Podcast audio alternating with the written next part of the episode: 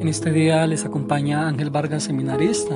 Pertenezco al Seminario Mayor de Cartago, Nuestra Señora de la Anunciación. Estoy cursando mi segundo año de configuración. Quiero compartirles la meditación que la liturgia de la Iglesia nos ofrece para hoy lunes de la decimacuarta semana del tiempo ordinario. Vamos a meditar entonces el Evangelio tomado de San Mateo capítulo 9, versículos del 18 al 26.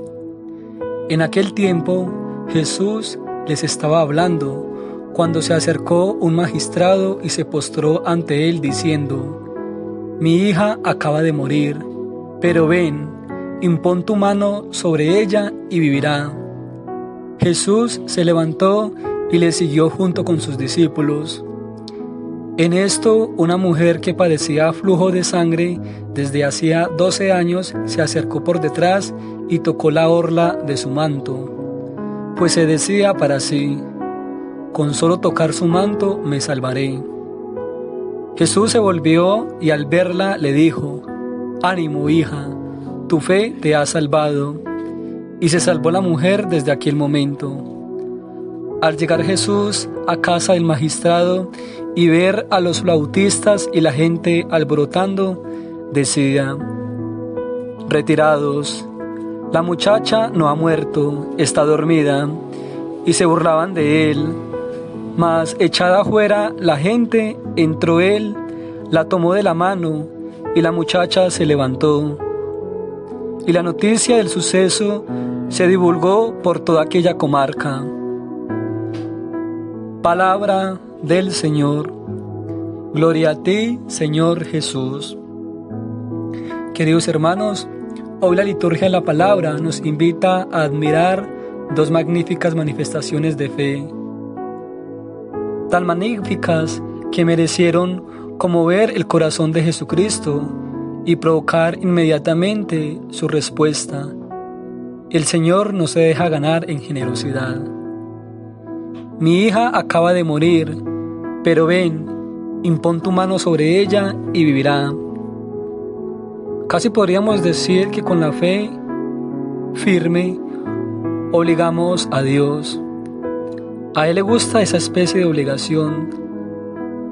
El otro testimonio de fe del Evangelio de hoy también es impresionante.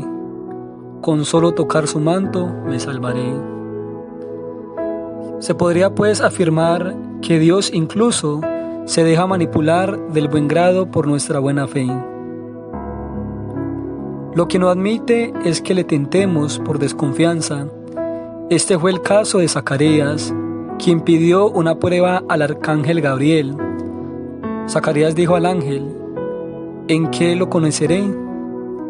El, el arcángel no se arredró ni un pelo, yo soy Gabriel, el que está delante de Dios. Mira que te vas a quedar mudo y no podrás hablar hasta el día en que sucedan estas cosas, porque no diste crédito a mis palabras, las cuales se cumplirán a su tiempo. Y así fue. Es el mismo quien quiere obligarse y atarse con nuestra fe. Yo os digo pues, Pedid y se os dará, buscará y hallaréis, llamad y se os abrirá. Él es nuestro Padre y no quiere negar nada de lo que conviene a sus hijos. Finalmente, es necesario manifestarle confiadamente nuestras peticiones. La confianza y la connaturalizar con Dios requiere trato para confiar en alguien que le hemos de conocer. Y para conocerle hay que tratarle. Así la fe hace brotar la oración y la oración en cuanto brota alcanza la firmeza de la fe. No olvidemos la alabanza que mereció Santa María.